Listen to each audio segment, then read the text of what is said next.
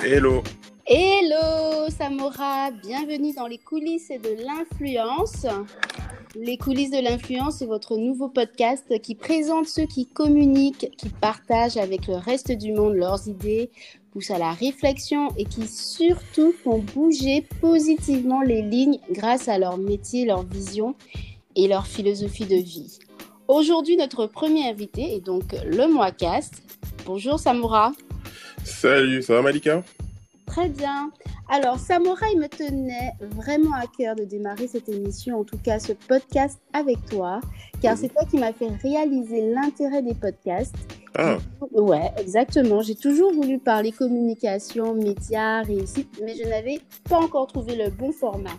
Donc, grâce à toi, euh, ben, euh, on va dire quand même que euh, les coulisses de l'influence ben, sont enfin nées, parce que c'est un projet que j'avais depuis un petit moment, mais je ne savais pas encore comment le lancer. Alors, on va tout d'abord commencer par qui est le Moicast Déjà, qu'est-ce que c'est le Moicast alors le Moacast, tu m'entends bien? Très bien, oui. Ouais. Alors le Moacast, en fait, c'est un podcast que j'ai euh, créé il y a maintenant deux ans, un peu plus, un peu plus de deux ans si je ne dis pas de bêtises, et c'est euh, né de l'envie euh, de rencontrer euh, des personnes de la communauté euh, antillaise, euh, enfin antillo-guyanaise euh, sur Paris. Et euh, sachant que dans cette communauté, il y avait des gens qui avaient des parcours inspirants, des gens qui avaient des combats euh, qui étaient intéressants de mettre en avant, etc. Euh, je me suis dit, ce serait cool de pouvoir donner un micro à ces personnes pour que beaucoup plus de gens puissent connaître. Et puis en fait, c'est aussi un peu égoïste parce que moi, ben, j'avais envie de rencontrer ces personnes, j'avais aussi envie d'apprendre, me former auprès de ces personnes. Donc finalement, le podcast, c'est aussi autant pour le public que pour moi. D'accord. Et le Moicast, euh, tu peux nous expliquer le nom? Ah oui, alors le nom, euh, d'ailleurs dans un des épisodes, on discute avec euh, Joey euh, de, de RAC, d'ailleurs. Salut Joey, si t'écoutes ce, podcast. En fait, moi je voulais un, nom, un peu une catchphrase ou un nom qui, quand on l'entend, ça suscite l'in- l'intérêt et le questionnement, tu vois. Mhm. Euh, il se trouve que, euh, en plus, on était en pleine période où, avec euh, Kalash, le mot Moaka revenait beaucoup avec chanson du Moaka et le Moaka Boss. Donc, beaucoup de gens l'utilisaient. Donc, il y avait un peu d'opportunisme, on va se, va pas se le cacher. Et puis aussi parce que ben, c'est un mot qui, quand il est utilisé, en tout cas, est souvent connoté péjorativement. Et moi, je voulais un truc qui où, où les gens se, se, se positionnent sur le titre en se disant bon ben ce titre c'est une insulte, ok. Est-ce que c'est un mot pour définir les, les protagonistes de- du podcast? Du coup, est-ce qu'on les, on les définit par une insulte? En gros, euh, je voulais que les gens soient curieux et se posent des questions sur leur interprétation du mot. D'accord. Hmm. D'accord. Et, euh, donc, euh, du coup, celui qui est derrière euh, le Moicast s'appelle Samora. Samora, c'est vraiment pas commun. Qu'est-ce que signifie ton prénom? oui, oui. Euh, alors, mon prénom, c'est Samora, effectivement. Alors, bah, justement, dans un des épisodes que j'ai fait avec mon, père, on, en discute. En fait, mes parents sont euh, des gens très, euh, alors on dirait woke maintenant. C'est des gens qui ont été militants politiques, militants indépendantistes, syndicalistes, etc. Et c'est des gens aussi qui sont très dans le mouvement panafricain. En tout cas, c'est des choses qui leur tiennent à cœur. Et en fait, lorsqu'il a fallu donner des noms à leurs enfants, ils ont donné des noms qui avaient des- une symbolique. Donc moi et mes deux sœurs, on a des noms qui pour eux on re- relèvent, euh, revêtent une, symbolique. Et Ah, donc- je suis curieuse de savoir, du coup, quels sont les prénoms de tes sœurs. Alors, alors moi, donc mon, nom entier c'est Samora Rolilaya Ojama. D'accord. Euh, Mm. Bien évidemment, je vais garder Samora. Oui, Mhm. bien sûr, Samora, c'est beaucoup plus simple. Clair. Euh, ma, ma grande sœur s'appelle Ney Khazi Aïdé Malika. Waouh, il y a Malika dedans. Ouais, oui, c'est vrai d'ailleurs. Et euh, ma petite sœur s'appelle Naomi Ranavaona Latifa. Waouh. Donc Naomi coucou. est née. Donc un coucou à, la, la- à notre mannequin préféré Naomi. Parce que voilà, ça, ça, ce sont mes références. hein. Naomi, Latifa, Queen Latifa, la rappeuse. C'est ça. Maintenant, euh, voilà. Donc euh, pour la partie un peu plus politico, je n'ai pas ces références. En D'accord. tout cas, euh, on en rediscutera euh, en privé. euh, tu m'expliqueras euh, Ouais, tout ouais. ça pour ma culture personnelle, ma, cul- ma culture générale. Hmm. Alors, Samora, donc moi je t'ai rencontré donc via justement le podcast Le Moicast où tu m'as gentiment invité à y participer en mhm. tant que, que Guadeloupéenne basée donc à Abidjan. Mhm. Voilà, donc j'ai dû parler un petit peu de mon parcours, etc. Alors aujourd'hui, parle-moi un petit peu de ton métier, en quoi cela consiste? Alors, euh, moi, mon métier, euh, dans la vie de tous les jours, je suis UX designer.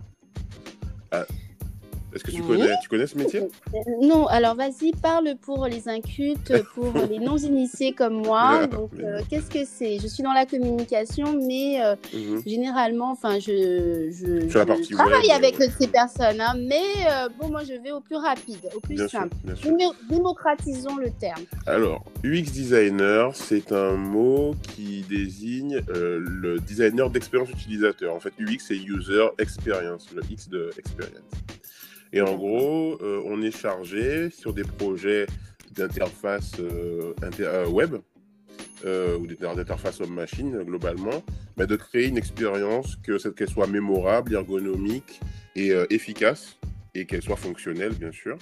on n'a pas la partie technique, on n'est pas des codeurs, on va vraiment imaginer comment un utilisateur va utiliser une appli, un site, etc.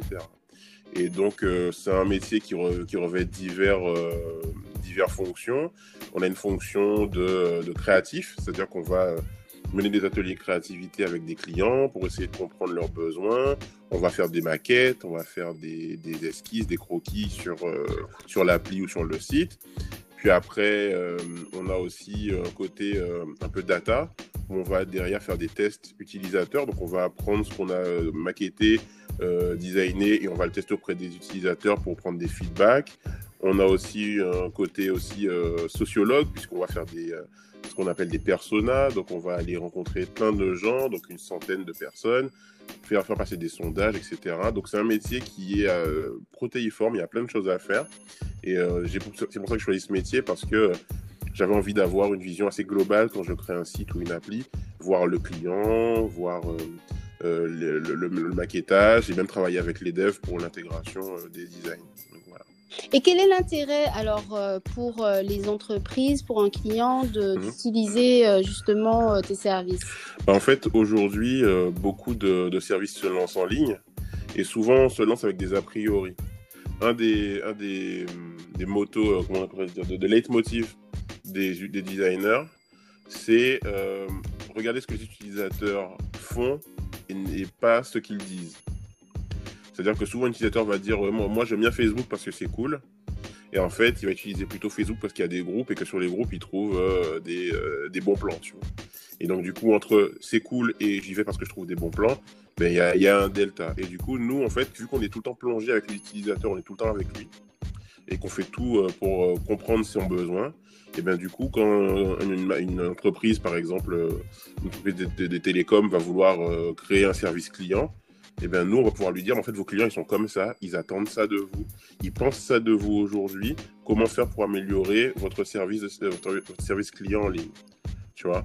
Euh, Au lieu de fonctionner sur des a priori ou sur euh, aller au plus pressé pour fournir un, produit, ben on s'arrête un petit peu, on prend un temps de réflexion et de recherche et on va créer le, produit idoine pour l'utilisateur. Pour D'accord. Et ça fait combien de temps que tu fais ce métier? Alors, euh, le métier du UX, ça va faire 5 ans que je, que je suis UX designer. Et euh, avant, j'étais dans la com digitale, euh, globalement. D'accord. Et donc, comme tu parlais des utilisateurs, mhm. alors pour le coup, tu exerces ton activité en France, mhm. mais si par exemple euh, tu, dois travailler avec une entreprise basée aux Antilles, aux mm-hmm. États-Unis ou même sur le continent africain. Comment justement tu, tu travaillerais pour la partie expérience client, enfin l'expérience utilisateur? Puisque du coup, si tu m'expliques bien, tu dois vraiment connaître entre guillemets les habitudes, ce dont le, client a besoin, mm. enfin l'utilisateur. Ouais, ses usages, ouais, carrément. Ouais. Donc comment ça se passe? Bah, en fait, pour alors moi, j'ai pas encore été amené à travailler avec des, euh, entreprises étrangères, mais aujourd'hui déjà, il y a pas mal d'outils de, qui permettent de, faire ce qu'on a à faire, donc la recherche utilisateur, les sondages, les enquêtes, les tests à distance. Aujourd'hui, on est très très équipé, voire trop équipé d'ailleurs, parce qu'il y a tellement de, services qui se mettent en place pour pouvoir nous aider. Euh, il, y a, y a de tout en termes d'outils pour faire ça. Donc en termes d'outils, on est, on est équipé. Après, c'est par exemple comment trouver les populations, par exemple. Et là, il y a différentes manières. Soit on va directement sur place. Euh, par exemple, si s'il faut aller euh, en Belgique ou, au Danemark, c'est assez simple. Et euh, par contre, si on a un client aux Antilles, voir avec lui s'il a les moyens de nous faire venir pour, pour aller tester. Ou alors si lui, il, connaît, il a des, une base de données clients, mais peut nous mettre en contact avec eux pour, par exemple, faire des entretiens téléphoniques ou, ou et faire des tests en ligne comme ça. Donc en fait, on peut compter aussi sur la base de données du client pour pouvoir euh, faire nos tests. Et après, pour les Antilles, on a aussi nos propres réseaux. Hein, parce que moi, je connais des gens là-bas quand même. D'accord. Et tu as dit que tu as choisi euh, donc ce métier, mais comment tu l'as choisi? Tu, tu, tu, as découvert euh, comment alors, comment j'ai découvert ce métier? Alors, bon, je vais pas faire tout mon parcours parce que j'ai fait beaucoup d'études très différentes. mais on va, oui, j'ai commencé par, par, le droit, de la socio, après j'ai fait de la com, après, voilà. Mais en gros, à un moment donné, j'ai recommencé un cursus euh, euh, d'études. Donc j'avais 24 ans, j'ai dit que j'en avais marre de faire ce que je faisais, donc j'ai repris un, cursus. Et, euh, et, du coup, j'ai refait un BTS en communication digitale. Et après ce BTS, bah, j'ai eu de la chance parce qu'il y a une grande école d'art euh, où je me suis inscrit un peu pour la blague, tu vois.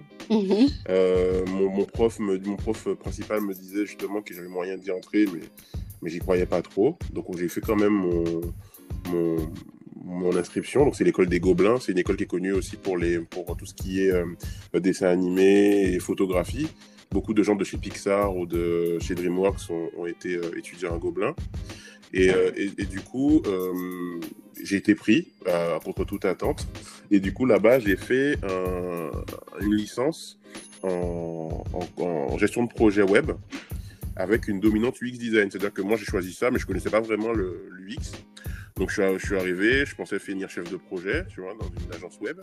Et puis, j'ai découvert le, design et je trouvais ça trop cool. En plus, j'aimais bien dessiner, j'aimais bien euh, les applis, tout ça, ce monde-là. Donc, en fait, je me suis vraiment plongé là-dedans et j'étais, j'ai eu parmi les meilleures, euh, les meilleures euh, notes dans cette matière. Et on m'a dit, mais en fait, tu veux pas faire ton master en, uniquement en UX? À Gobelin, du coup. Et j'ai dit, bon, ben, ok, d'accord, c'était pas ce que j'avais prévu dans mon, dans mon carnet de route, mais euh, allons-y. Du coup, j'ai fait ce master. Pareil, ça s'est très très bien passé. Je travaillais dans le jeu vidéo, je suis dans une boîte de jeux vidéo. Et euh, j'ai été UX euh, en alternance dans cette boîte de jeux. Après, ils m'ont gardé en CDI. Et puis après, j'ai fait un tas d'entreprises. Et finalement, aujourd'hui, je, suis là avec toi. Et du coup, ouais, donc, c'est, je suis passé par plein d'étapes avant de, de devenir ça. Et c'est un peu arrivé par hasard, finalement. D'accord. Et euh, cette aventure podcast, du coup, euh, comment euh, c'est arrivé? En parallèle, est-ce que ça a un rapport justement avec ton activité? Comment comment est né Comment tu t'es lancé? Comment c'est né mhm. cette aventure podcast? Ben, en fait, c'est vraiment. Alors, c'est à la fois décorrélé de mon travail et en même temps, il y a un petit lien dans le sens où moi je suis un fan de technologie, de tech euh, globalement. Euh, euh, je me renseigne souvent sur ce qui sort. J'aime beaucoup, voilà, savoir un peu où va le monde au niveau de la technologie. Et, en fait, j'écoutais un podcast à une époque, ça s'appelait Studio 404. qui était fait par une bande de potes, des journalistes parisiens qui faisaient leur podcast, qui avaient sa petite communauté. Et, et ils avaient créé un forum sur lequel la communauté des auditeurs pouvait discuter et tout. Et un jour, en fait, pendant un été, ils étaient euh, faisaient plus d'épisodes pendant l'été. Et nous, dans la communauté, on était quatre mecs qui, qui parlions beaucoup sur le forum, et on s'est dit tiens, euh, vu qu'ils font pas d'épisodes cet été, vas-y, on fait un, podcast pour remplir le vide. Alors qu'ils avaient, ils nous ont rien demandé et tout, on s'est juste euh, lancé et tout. Et en fait, ça a bien marché. Ça s'appelait l'école des, des facs, l'école des FAQ, des aux questions. Et, et du coup, j'ai commencé à faire un podcast de technologie. Donc, il y a 4 ans. Il y a 4 ans, j'ai commencé. Donc c'était un podcast où moi je faisais des, euh, plutôt des, chroniques sur le jeu vidéo, les nouveautés jeux vidéo. Mais il y a un truc qui me manquait, tu vois, parce que parler de jeux vidéo, je veux dire, plein de gens le font, euh, il y a plein de médias, enfin, je, pense que tu, tu, connais, il y, a plein de, il y a plein de trucs qui parlent de technologie aujourd'hui. Bien sûr.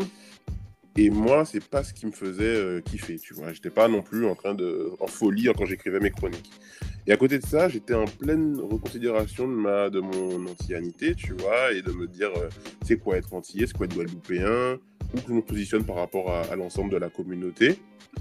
Et je me suis dit, mais en fait, je vais faire un truc sur la tech, la tech aux Antilles. Donc j'ai commencé à écrire une chronique là-dessus et puis je me suis rendu compte que je, trouvais des noms de gens, des projets qui étaient mis en place, des trucs. Et en fait, je me suis dit, mais il y a tellement de choses à raconter, ça mériterait un podcast en soi. J'ai laissé un peu l'idée, je me suis dit ça, il faudrait que je le, fasse un jour. Et puis à un moment donné, euh, alors j'entends toujours très bien avec les gens que j'ai fait ce précédent podcast, mais j'ai voulu faire aussi un podcast sur les minorités dans la tech. J'ai voulu faire une, chronique là-dessus. Et j'ai senti que c'était pas un sujet qui les intéressait non plus. Donc je me suis dit, déjà, il y a ce truc sur les Antilles que j'ai voulu faire et j'ai vu qu'il y avait des sujets à faire. Là, je veux parler des minorités, mais je sens que les mecs avec qui je fais ça, c'est pas trop leur sujet, ils s'en foutent un petit peu. Ça se trouve, en fait, il faut vraiment que je lance mon truc. Et au départ, j'avais une idée de faire un podcast, donc tech euh, et minorité, donc tech afro, tu vois. Et puis en fait, j'ai je me suis ouvert et j'ai carrément fait un podcast sur euh, des, des, récits inspirants, des parcours intéressants de personnalités euh, euh, antio-guyanaises. Et voilà, donc voilà un peu comment l'idée a cheminé. Et aujourd'hui, euh, tu es dans un label de podcast. Euh, je ne savais mm. pas que ça existait. Donc, euh, mm-hmm. raconte-nous un peu qu'est-ce que c'est. Et surtout, après, tu vas nous expliquer, tu, pour les nouveaux comme moi ou ceux qui veulent se mm-hmm. lancer, comment, quelle est le, la, la, marche à suivre pour eh bien, se professionnaliser et puis peut-être en tirer des revenus de, mm-hmm. de ce format? Mhm. Alors, euh, alors, le label en question, ben, ben, tu vois, en fait, la boucle, elle est bouclée pour moi parce que le label auquel j'appartiens maintenant, c'est le label de ces fameuses personnes dont je te parlais qui avaient lancé un podcast sur la tech, qui s'appelle Studio 404, euh, que j'écoutais vraiment assidûment. Et un jour, ils ont dit, on va, laisser, lancer notre label qui s'appelle De Qualité. Alors, ça s'appelle De Qualité avec ER à qualité, pour, la blague. Et, euh, et ils faisaient leur podcast. Je savais pas qu'ils recrutaient pas. C'était plutôt des podcasts entre eux, tu vois. Chacun faisait un son truc. Euh, et c'était pas non plus ouvert euh, à ce que des gens de l'extérieur fassent leur podcast. Et moi, en fait, euh, j'étais en train de faire le mois-cast, je savais pas trop où ça allait. Je faisais mon truc, mais j'arrivais pas trop à faire grandir mon audience. Même si ça commençait à se faire connaître, j'avais eu des. Le, le Chip avait parlé du podcast. Le Chip, c'est un autre podcast afro. ils avaient parlé de moi, ça avait fait que j'avais pas mal de gens et tout. Mais voilà, je, voulais plus, tu vois. Je voulais professionnaliser un peu le, bail, tu vois. Et euh, du coup, j'ai envoyé des mails à plusieurs labels. Euh, il y en a qui m'ont euh, pas hyper, hyper comment dire, considéré, tu vois. voilà, c'est comme dans les labels de musique, je pense. Exactement. Et, et puis finalement, euh, le label euh, qualité, qui est plutôt un petit label hein, dans cet euh, écosystème des, des, labels, eux, ils, direct, ils m'ont dit Ouais, c'est intéressant ton truc, on n'a pas ce type de contenu, on, on connaît pas, on veut, on veut savoir ce que tu vas en faire, on peut t'aider sur plein de sujets, sur l'éditorial, sur l'hébergement, sur le financement de, de projets et tout. Donc, ben, j'ai dit banco, quoi, j'étais trop content. Donc, ça s'est fait comme ça, assez naturellement, tu vois.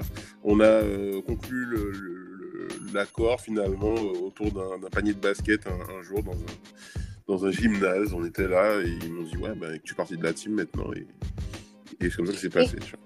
Et, donc là aujourd'hui, euh, euh, en termes de revenus, comment ça se passe?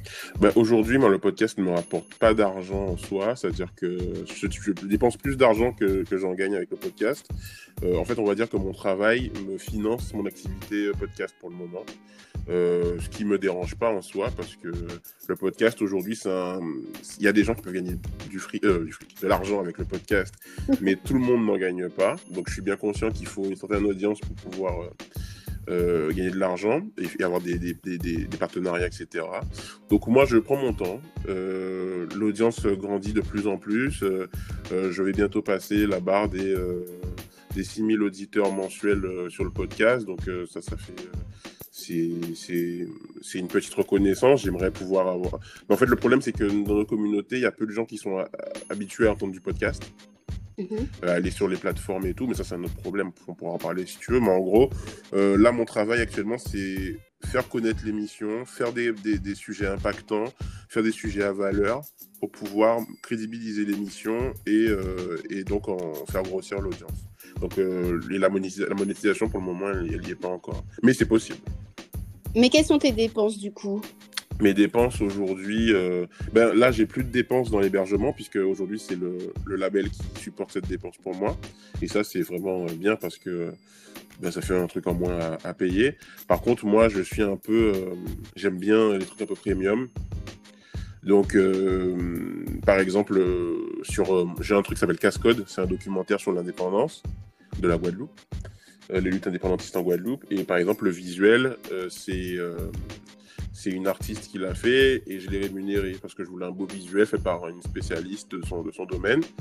Euh, prochainement, je vais avoir aussi euh, d'autres œuvres artistiques qui vont être euh, co corrélées à mon, à mon podcast. Donc, donc je, vais payer aussi cet artiste. Donc, c'est à peu près, en tout, ça me fera 350 euros pour les, les deux prestations.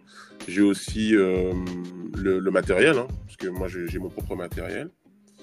Donc euh, le micro, euh, le, les logiciels euh, de montage, etc. Donc là, je ne saurais pas te dire exactement parce que moi aussi, je dépense un peu sans compter pour ce, cette passion-là, donc, mais je dirais que j'ai voilà, j'ai quand même bien dépensé pour me faire mon petit studio, mon petit studio à moi, quoi. D'accord. Et qu'est-ce que tu veux qu'on retienne de ton podcast Le Moicast ben, je veux qu'on retienne que euh, est c'est possible pour tout le monde. Euh, que en fait, euh, moi, je suis pas journaliste, je suis pas documentaire, documentariste, je suis pas historien, je ne suis pas ingénieur du son. Et pourtant, j'ai eu envie de faire ça et je l'ai fait. Et aujourd'hui, on vit à une époque, moi je, je pense qu'on vit dans l'ère des autodidactes et des, et des hommes multiples, des hommes et des femmes multiples. C'est-à-dire qu'on peut apprendre tout seul à être plein de choses. Et on peut avoir plein de vies dans une vie euh, en étant euh, pas forcément passé par une école ou en ayant un diplôme. Euh, finalement, ce qui me fait le plus kiffer dans la vie, je l'ai pas appris à l'école, je l'ai appris sur YouTube, faire du montage, choisir le bon micro, faire une interview. Moi, j'ai appris à interviewer des gens en regardant des intervieweurs, tu vois. Euh, et j'apprends encore et j'adore ça. J'adore interviewer, c'est vraiment un truc que, j'adore faire. Euh, et donc moi, ce que je veux que les gens qui regardent le Moicast se disent, c'est en fait, moi aussi, je peux lancer un podcast et qu'ils lancent leur podcast en fait. Et moi, ce que j'aimerais, c'est que le plus de gens possible lancent leur euh, initiative. Du coup, quand tu m'as dit que quelque part, j'ai envie de, faire, ben moi, ça m'a fait vraiment, vraiment, vraiment plaisir. Vraiment, je te, cache pas, parce que c'est vraiment ce que je veux. D'accord, bon ben merci euh, notre cher gourou du, du podcast. ben ouais, ouais, mais... Euh... Voilà, et d'ailleurs, c'est grâce à ce podcast que nous avons fait ensemble Mhm. que j'ai repéré justement ton, ta passion, enfin en tout cas euh, ton intérêt, euh, cette soif d'apprendre et, euh, et c'est ce qui m'a encouragé ben, à t'inviter à participer à l'aventure CEO Time. Ouais, Voilà, euh, parce que moi, je suis quelqu'un qui, euh, qui, qui aime repérer ou qui sait repérer les personnes, euh, on va dire, talentueuses, mais surtout des personnes de passionnées, en Mm, fait, mm. tu vois, ouais. qui, euh, qui ont cette envie de, de faire évoluer une communauté qui, est pour le coup, la nôtre Mhm. antillaise, mhm. même si nous sommes très ouverts sous le monde, mais voilà, on veut valoriser aussi notre culture. Alors, raconte-nous un petit peu cette aventure Sivotam. Donc, Sivotam, l'émission musique sur BT, musique caribéenne Yeah. sur BT. Ouais, ben écoute, déjà, euh, ben, je profite pour te remercier parce que je sais pas si on a pu euh, vraiment prendre le recul pour en discuter, mais euh, honnêtement, euh, c'est une aventure qui, moi, me, me fait énormément plaisir. J'aime beaucoup l'idée de, ben, de participer à, à Siwo Time. Je pense qu'il y a pas mal de choses à faire justement pour euh, ben, créer du contenu autour de nos, de nos cultures, de notre musique surtout, et que ben on peut créer un, un média, un vecteur qui permettra de faire connaître euh, des artistes. Je pense notamment, ben, pas connaître, ils sont connus, tu vois, mais, euh, mais de faire porter leur voix en tout cas, ça c'est sûr. Et par exemple, je pense à la. Et différemment Mhm, aussi. Exact, exact. Je pense notamment à l'interview la dernière que j'ai fait avec Goldie. Euh, c'était pour moi un peu un moment suspendu dans le temps où je redécouvrais quelqu'un que où je, croyais connaître un peu des trucs et en fait euh, j'ai été vraiment surpris et très intéressé par euh, sa façon de penser. Et, du coup si Time me permet justement d'assouvir cette curiosité que j'ai pour l'autre.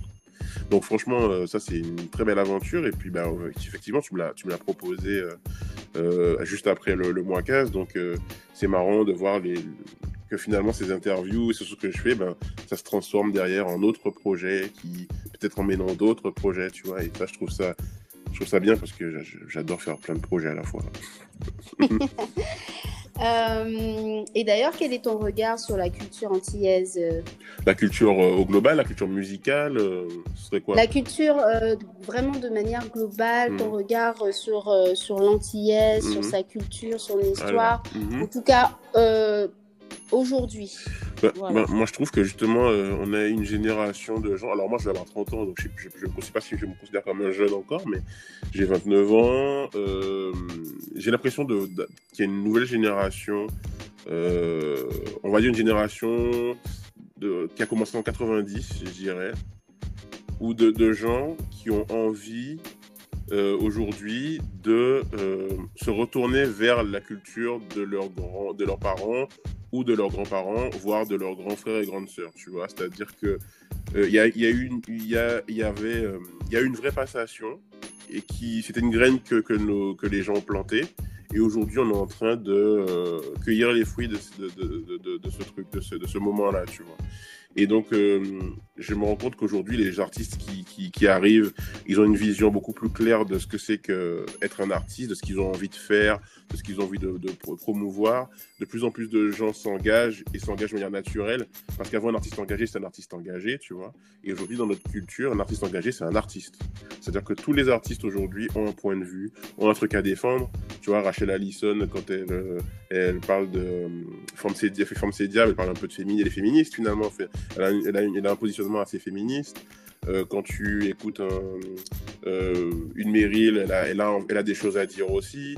Euh, il y a pas mal de jeunes, de nouveaux artistes musicaux qui ont envie de, s'exprimer et qui, n'ont pas peur de, dire des choses, d'être cash. Donc ça c'est cool.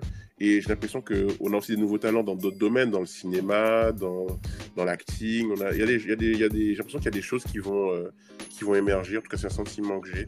Et Valutia Le Moicas, justement, j'ai été amené à rencontrer des, des, des gens qui, font, euh, qui ont fait de la musique, de l'histoire, etc. Et je sens qu'il y a une jeunesse qui va tout casser en fait et qui il faut être là pour les il faut les accompagner et il faut leur donner une, une visibilité. Tu sens que cette nouvelle génération, elle est beaucoup moins complexée mhm. euh, que celle de, des grands frères, des mhm. grandes sœurs ou des grands-parents ou des parents. Ouais, ouais, j'ai l'impression que euh, ils savent que c'est possible. Quand je dis c'est possible, c'est-à-dire que, que leur rêve est accessible.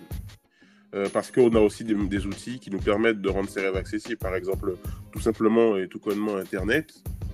Internet aujourd'hui, c'est arrivé à un niveau où tu peux, sans avoir, comme je disais, sans avoir été dans une école, sans être sorti de chez toi, rencontrer du monde, rencontrer des, des gens qui pourront t'aider dans un projet, financer un projet et faire sortir ton projet. Et donc, ça veut dire que ça rend beaucoup plus facile la mise en place de projets. Donc, la gestion de projet. Et donc, du coup, si la gestion de projet devient un réflexe pour une nouvelle génération, ça veut dire que de plus en plus de choses vont sortir. Il y aura du bon et du moins bon. Mais du coup, il y aura une, une offre plus, euh, plus grande, une offre pléthorique qui permettra justement au, maximum de gens de s'exprimer et, euh, et, de trouver peut-être euh, ben, un écho ailleurs, etc. Donc, je pense qu'on est moins complexé parce qu'on on a les moyens aujourd'hui de l'être. D'accord. Samora, euh, tu as 29 ans, donc ça fait 29 ans que tu es sur cette eh terre. C'est pas beaucoup, hein, c'est beaucoup sans être beaucoup. Alors, quelles sont tes plus belles rencontres de, depuis, euh, mhm. depuis? La plus belle rencontre que j'ai faite dans ma vie, euh, personnelle ou professionnelle? Personnel, professionnel Quelles sont ces rencontres qui font que tu es le Samura d'aujourd'hui? Ben, Il y a eu plusieurs Samuras, mais je vais dire, bon, ben, j'ai rencontré ma, ma, ma, femme il y a 10 ans et euh, j'avais 20 ans, donc j'étais, on va dire, un peu plus, un peu plus immature. Et elle m'a appris à être quelqu'un de plus mature, à prendre euh, à, être plus, plus malin, à être plus observateur et faire plus attention euh, aux, aux, gens autour de moi, dans tous les sens, c'est-à-dire euh, plus attention, plus attentionné, mais aussi plus se méfier aussi des gens qui sont toxiques. Donc euh, ça, je lui dois beaucoup. Sinon, beaucoup de rencontres amicales. Je dirais que, par exemple, il y a, une personne qui, qui, ça parlera peut-être aux auditeurs, mais j'ai rencontré dans mes ma formation un mec qui s'appelle Uriel Abalo. C'est un mec euh, qui bosse dans la communication aujourd'hui, il bosse dans une agence euh, dans le monde du sport, il, bosse sur des gros contrats et tout là-bas. Et lui et moi, on s'est rencontrés sur les bancs du BTS. On arrive à on a fait Gobelin ensemble, on a réussi à passer le concours ensemble, on a fait, euh, on a tout fait ensemble. Et euh, on voulait monter un team créé à une époque, bref. Et lui m'a montré que j'avais du talent. Euh, sans vouloir, je ne me vante pas, hein, mais c'est-à-dire que pendant une période, j'ai pu, douter du fait que je pouvais faire des choses et que j'avais un talent. Et cette personne m'a vraiment euh, fait me révéler aussi en tant que créateur de contenu, en tant que voilà, tu vois. Donc je dirais ça. Hmm. Donc donc, donc euh, tu confirmes qu'il est important de faire attention à son ah entourage, de bien choisir son entourage de, euh, afin d'avancer. Bien sûr, bien sûr. Et euh, pour juste pour faire un petit shout-out pendant qu'on fait ce podcast, il y a aussi des personnes, donc je dirais François et Kevin du Chip, Joe de Rack, Joey de Rack et, et David que j'ai interviewé dans le Moicast, qui sont quatre personnes sur, sur, vers qui je me retourne beaucoup pour, euh, pour avoir des avis, pour, euh, pour, me, pour savoir un peu si je vais dans la bonne direction, etc. Je me, je me challenge beaucoup grâce à eux, donc euh, j'oublie pas. Donc c'est ton entourage du succès, c'est-à-dire que voilà, euh, c'est ton petit groupe euh, qui te motive, à qui tu poses des questions pour euh, pouvoir évoluer, en tout cas aller dans la bonne direction dans tes projets de vie et, professionnels. C'est ça, c'est ça. Et puis, ah oui, j'ai oublié, et puis toi, Malika, parce que tu m'as permis de faire Sivo Time, et si je t'ai pas rencontré, j'aurais pas rencontré Jocelyne Berroir, qui, qui, pour moi, c'est la plus, le truc le plus improbable que j'ai fait dans ma vie. Euh, oh, merci, merci. C'est ça, et euh, genre, Jocelyne Miroir, euh, je... voilà quoi, c'est ouf. Et jusqu'à maintenant, j'y crois pas. Je dis que Jocelyne Miroir, mais il y a Claudiciard, Jairo, Psych. non, mais c'est un truc de malade. Donc, j'oublie pas et merci, merci d'avoir donné cette opportunité. Ben, c'est gentil. Alors, pour toi, c'est quoi la réussite? Ah.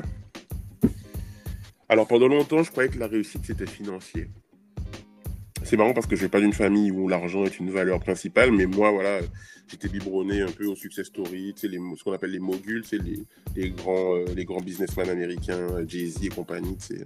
Donc, à un moment donné, j'étais omnibulé par, euh, la, réussite financière.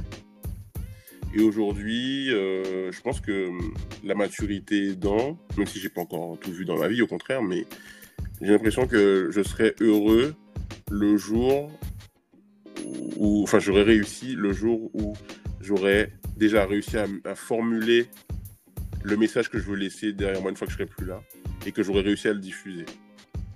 C'est qu'il reste quelque chose de moi une fois que je serai plus là. Et c'est pour ça que je fais autant de projets. Et justement, alors, par exemple, tu dirais quoi à un jeune euh, parce que toi, tu es né en Guadeloupe, tu as grandi en Guadeloupe. Euh, tu dirais quoi à un jeune Guadeloupéen, un jeune Antillais qui euh, n'a pas cette chance, ben, qui, est né aussi pareil que mhm. toi aux Antilles, qui n'a pas cette chance de partir, faire ses études à l'étranger ou même de voyager tout mhm. simplement, mais qui a cette soif de mhm. réussite Qu'est-ce que tu lui dirais? Ben, Je lui dirais que hum, s'il me parle de chance en disant que je suis parti, je lui dirais que c'est pas forcément une chance, c'est une opportunité. Et la vie, elle est pleine de plein d'opportunités. Et peut-être qu'en restant sur le territoire, tu as des opportunités que moi, je n'ai pas vues. Parce que il euh, faut se dire aussi qu'à l'époque, euh, aller en France, quand moi je suis parti en 2008, euh, partir en France pour les études, c'était euh, l'Eldorado, tu vois. Alors qu'en fait, euh, donc, avant de s'y acheter miel, elle nous arrivait, mais bon, bref. Donc, je lui dirais. Hein je, j'ose croire que hein nous ah oui, pas que des Antillais C'est parti tout seul. C'est parti tout seul. donc, petite Donc, on va, nous n'avons pas forcément de bonnes expériences quand nous arrivons. donc, je dirais euh, mais regarde autour de toi, regarde ce que la Guadeloupe a à t'offrir, regarde les opportunités euh, qui peuvent se mettre en place. Ça peut être du business, ça peut être aussi de l'art, ça peut être de la, ça peut être euh, du social. Aujourd'hui, on a vraiment besoin, un besoin de retrouver du lien social, par exemple chez nous. Donc, la Guadeloupe peut être une terre d'opportunités, donc ne l'oublie pas. Et si jamais tu veux partir, je te dirais, fais attention à ton entourage fais attention à tous les pièges que peut te tendre le Babylone, tu vois. c'est ce que ma mère me dit tout le temps quand j'ai au téléphone. Méfie-toi de Babylone. Et surtout, reste, reste toi-même, reste entier. Note, Et puis, il n'y a pas que la France. Oui, c'est hein. ça. Moi, j'ai envie de dire qu'il n'y a pas que la France. Oui, exactement. Donc, il n'y a pas que la France. Et vois, vois les opportunités ailleurs, dans la Caraïbe, sur le continent africain, en Europe, en Amérique. le monde, il est grand. Et euh, il ne faut pas qu'on se mette de barrières. Et quel est ton leitmotiv? Ah justement, euh, j'y pensais en plus. Euh, si je devais me définir avec une, une phrase ou un, mot d'ordre, je dirais que petit, petit à petit, l'oiseau fait son nid. C'est-à-dire que moi, j'ai pris du temps avant de, me, de réaliser ce que j'avais envie de proposer au monde, tu vois. Mais une fois que j'ai su, ben, j'ai mis en place toutes les stratégies pour pouvoir commencer quelque chose. Alors, je suis loin d'être arrivé, mais je suis dans un début de parcours et euh, que je trouve euh, voilà, euh, très intéressant. je suis curieux de voir ce que va m'apporter la, la, suite. Et donc, je dirais ouais, que petit à petit, l'oiseau est en train de faire son nid. Quelle est ta quête? Ma quête, waouh. ma quête, ma quête, c'est ben, le, bah, bien sûr le bonheur. Hein, c'est un peu la réponse bateau, mais je dirais la fierté de moi-même. Waouh, la fierté de toi-même. Qu'est-ce que c'est? C'est-à-dire que qu'à un moment donné, j'espère que ça arrivera où je m'arrêterai, tu sais, euh, j'aurai 60 euh, ans, euh, je serai dans ma maison de, de, vacances à Trois-Rivières, tu vois, et je me dirais putain, quand même, hein, il a, il, il, a fait des trucs sympas ce Samora quand même. il a vécu, il a eu une belle vie quand même. Et alors, donc, toi, tu te vois retourner donc, en Guadeloupe. comment tu peux définir euh, D'ailleurs, tu viens d'où en Guadeloupe Et quel serait ton mot Mais un seul mot pour définir la Guadeloupe? Euh, alors, je suis de Trois-Rivières. Euh, alors, j'ai grandi à Gourbert, bon, bref. c'est un... Je sais pas si tu connais Gourbert, mais. Hein. j'ai... Ah non, je sais pas, parce qu'il n'y a pas grand-chose à Gourbert. non, mais je connais quand même. Oui, je connais au moins deux noms, tu vois. Mais il n'y a personne qui s'arrête à Gourbert. Gourbert, tu traverses pour aller à Basse-Terre, tu vois. Euh, mhm. Donc, euh, ah, les Gourbériens qui vont entendre ça. Moi, j'ai fait toute ma vie à Gourbert, donc je peux le dire. Mais, mais, mais après, mes parents, euh, on a emménagé à Trois-Rivières et on est resté quelques années à, Trois-Rivières. Donc, je me sens plus Trois-Riviérien aujourd'hui. Et si je devais définir la, la, Guadeloupe, en un mot, je dirais héritage c'est un héritage, mais pas que le mien, c'est notre héritage. Euh, et quand on reçoit un bien en héritage, on a plusieurs choix. Soit on s'en satisfait et on fait plus grand chose et on vit sur cet héritage, soit on fait fructifier. Euh, et je pense qu'aujourd'hui, on peut se dire qu'on a les moyens de faire fructifier cet héritage euh, on a des gens qui le font déjà. Hein. Moi, ils n'ont pas attendu que, quoi que ce soit pour, euh, pour commencer. Mais il y a quelque chose en route et je pense que la Guadeloupe, c'est un héritage, il faut le respecter. Parce que c'est une terre qui a connu beaucoup de souffrances, c'est une, terre qui a connu beaucoup euh, de, choses bien, mais aussi, voilà, c'est une terre qui n'est pas neutre, tu vois. Et, il faut être conscient de cet héritage fort qu'on nous a légué et il faut qu'on arrive à, à fructifier cet héritage. D'accord. Euh, bah, très bien. D'ailleurs, euh, justement par rapport à cet héritage, la dernière fois, tu, par rapport à ton projet mhm. Cascode, tu as rencontré Luc Renet, mhm. donc, euh, qui, comme tu l'expliquais, est un jeune de bonne famille qui, a 30 ans, décide de prendre les armes pour se battre pour l'indépendance de la mhm. Guadeloupe. Quelle leçon as-tu tiré de cette rencontre? Alors, recite-toi un petit peu historiquement donc euh, l'Ukrainette et dis-nous quelle est la leçon que tu as tirée de cette rencontre et euh, de son mhm. message. Alors moi, l'Ukrainette, je l'ai connu à travers mes parents, puisque mes parents donc étaient militants indépendantistes, euh, plutôt branche UPLG, donc Union pour, le populaire pour la libération de la Guadeloupe. et lui, il avait il a créé son propre mouvement qui s'appelait le GLA, le Groupement de Libération Armée, puis qui est devenu l'ARC, l'armée révolutionnaire caraïbe. Et en fait, l'Ukrainette, c'est comme beaucoup de jeunes Guadeloupéens à, son époque, euh, ils ont connu ou ils ont découvert ce qui s'est passé en mai 67. Donc, c'est-à-dire que suite à des mouvements de grève qui, avaient été menés par euh, le, un des nationalistes guadeloupéens, donc le GONG, mais il y a eu des, du mitraillage de, militants par, la, par les forces de l'ordre il hein, faut, faut, le dire. Donc il y a eu plus de 80 morts. Donc il faut se dire qu'à l'époque, la Guadeloupe, c'était pas non plus une population énorme, et 80 morts dans une manifestation, c'est un traumatisme. Surtout quand on sait que les autorités l'ont un peu caché, donc on a su plus tard qu'il y avait autant de morts. Bref, et du coup, euh, l'Ukraine donc euh, est, un peu traumatisé comme beaucoup de jeunes par cette période-là. On a, commencé à en avoir marre euh, d'être sous domination coloniale française et, et, a trouvé comme seule réponse pour pouvoir s'en sortir, sortir de cette domination, que la lutte armée. Alors on peut en penser ce qu'on veut. Hein. Moi je ne, dicte pas à chacun ce qu'il a à penser de ça. Mais euh, moi, ce que ça m'a appris, en tout cas, de le rencontrer, de l'interviewer pendant plus d'une heure euh, chez lui, euh, le regardant droit dans les yeux, ben, c'est que il faut savoir se battre. Alors lui, il avait ces armes-là. Encore une fois, chacun juge comme il veut, mais on peut pas dire qu'il est, il était, il est resté passif. Il a vu des injustices, il a vu des choses qui le, qui l'ont traumatisé et qui lui ont, qui l'ont, qui donné cet esprit de revanche. Et il n'est pas resté passif, il a agi. Euh, alors, dans une voie un peu plus pacifiste, il y avait mes parents, par exemple, qui, eux, n'ont pas fait de la lutte armée, ont fait une lutte plus euh, euh, diplomatique, syndicale, etc. attends, attends, excuse-moi. ouais, ok. tu m'entends? Oui, oui, je t'entends. Euh, donc oui, donc euh, donc il y, avait plusieurs moyens de, de, lutter quand on a un idéal, mais l'important c'est de ne pas rester passif. Et quand on voit une lutte ou un combat ou quelque chose qui, qui, qui nous bouge à l'intérieur, qui nous fait bouillir, ne restons pas passifs et agissons. C'est ce que je retiendrai. D'accord, bon.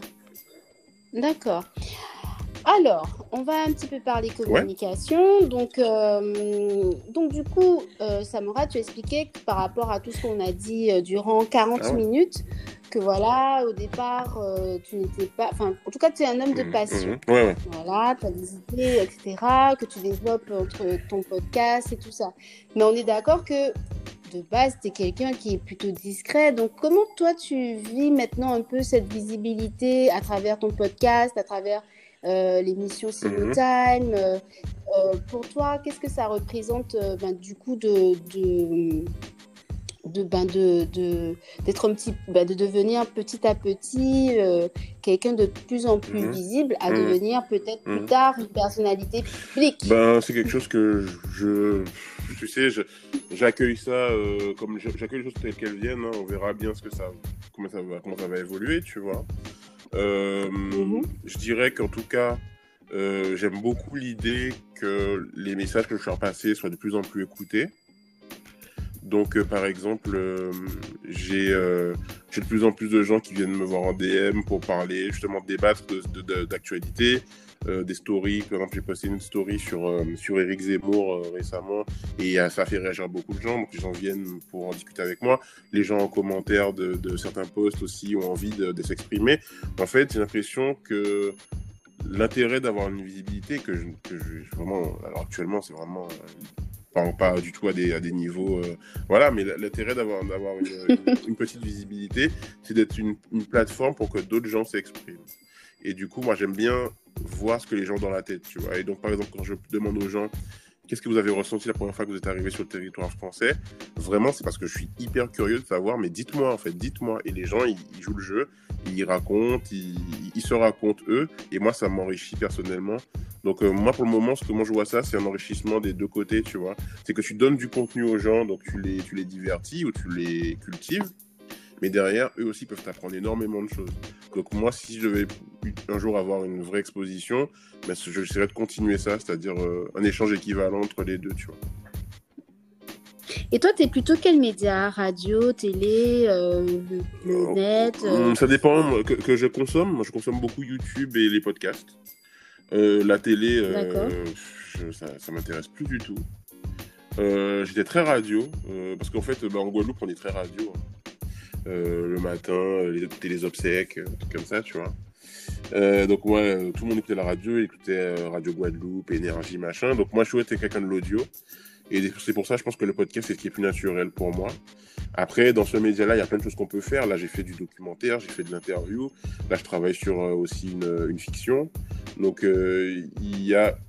Une fiction en audio Waouh wow. Une fiction en audio. Euh, on va essayer de mettre, mettre des choses bien en place. Et donc, c'est l'audio pour moi, c'est le, le média d'avenir parce qu'il n'est pas accaparant. C'est-à-dire que la vidéo, il faut que tu te poses, que tu te, que tu te, que tu regardes et euh, si tu loupes un truc, comme tu n'as pas vraiment bien écouté, ben tu peux, tu dois recommencer, à, tu dois revenir en arrière, tu vois. Alors que je trouve, je trouve que l'audio c'est quelque chose qui t'accompagne plus et que même quand tu n'es pas dessus, tu captes quand même des, choses, tu vois.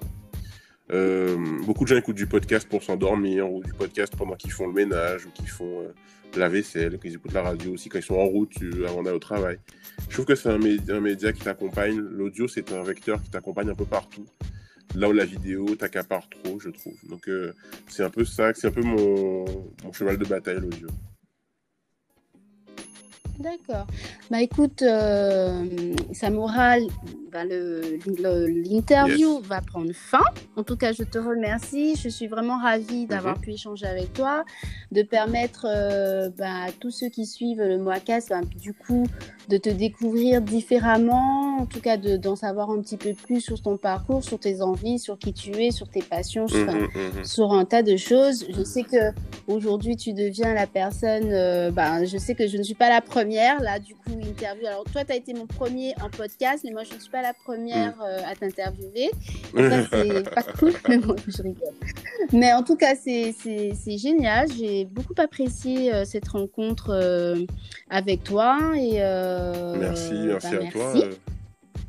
Donc, je, je, vais terminer quand même avec quelles sont les clés de, que tu pourrais donner euh, à des, mhm. bah, aux auditeurs euh, des coulisses de l'influence Quels sont les outils que tu pourrais, des clés pour qu'ils puissent, eux, aussi bah, avancer dans leur projet dans euh, Alors justement, j'ai eu quelqu'un récemment qui m'a dit, mais tu dois être trop organisé, toi, parce que tu sors tout le temps des nouveaux trucs, tu t'arrêtes jamais et tout. Je suis sûrement la, la personne la moins organisée au monde, et ça depuis que je suis petit. Par contre, je sais, je sais dire non. Et donc, quand je sens que la, marmite, elle est pleine et qu'on peut pas rajouter des trucs, je, dis non. Je sais refuser des trucs. Par contre, si tu veux, à mon avis, euh, faire des projets, que les projets euh, prennent vie et, prennent de l'ampleur, avant de, savoir dire non, il faut savoir dire oui. C'est-à-dire ne pas avoir peur de te lancer dans un truc. et même si tu dois apprendre sur le tas, ben, tu apprends sur le tas. Euh, je pense que c'est une des clés, c'est-à-dire ne pas avoir, ne pas avoir froid aux yeux et aussi savoir capter les opportunités. C'est-à-dire que, comme je disais tout à l'heure, le monde, il y a plein d'opportunités. Peut-être que si tu connais un gars qui fait un truc que un autre gars connaît un autre gars, il faut savoir capter ça et savoir qu'est-ce que tu peux apporter à ce, à ce type de projet. Et euh, le dernier truc que je dirais, c'est faire les choses pareil avec passion, avec détermination et être le plus appliqué possible, le plus sincère possible. Parce que si tu fais des trucs pour être visible, justement, je trouve que, enfin, moi personnellement, c'est pas intéressant. Par contre, si tu as un message à faire passer, ben, forcément, à un moment donné, les gens vont l'écouter. J'aurais dû te poser la question un petit peu plus tôt, puisqu'en plus l'émission mmh. s'appelle Les coulisses de l'influence. Mais pour toi, qu'est-ce que c'est l'influence? C'est vrai. Alors c'est Farid qui disait dans son, dans son spectacle qu'il a, il a, du mal avec ce mot influence parce que quand, était, quand il était plus jeune, euh, quand on disait quelqu'un est influençable, c'était pas positif, tu vois. Moi, je pense que l'influence, si on veut la rendre le positive possible, c'est se dire que c'est donner une impulsion. Euh, moi, il y a plein de gens qui m'ont donné une impulsion, qui m'ont donné envie de, de, me lâcher, de faire des trucs. Donc, si tu as une visibilité, si tu as des gens qui t'écoutent et qui attendent de savoir ce que tu vas dire, ben, essaie de faire que ce que tu vas dire soit une impulsion pour eux et pas juste un enrichissement pour toi. Essaie de, essayer de, de faire de ta plateforme une rampe de lancement pour d'autres gens. Voilà ce que, ce que je dirais. Que l'influence, c'est ça pour moi. D'accord. Ben, merci Samora. On va ben, se quitter maintenant. Donc merci d'avoir participé aux coulisses de l'influence. À très vite.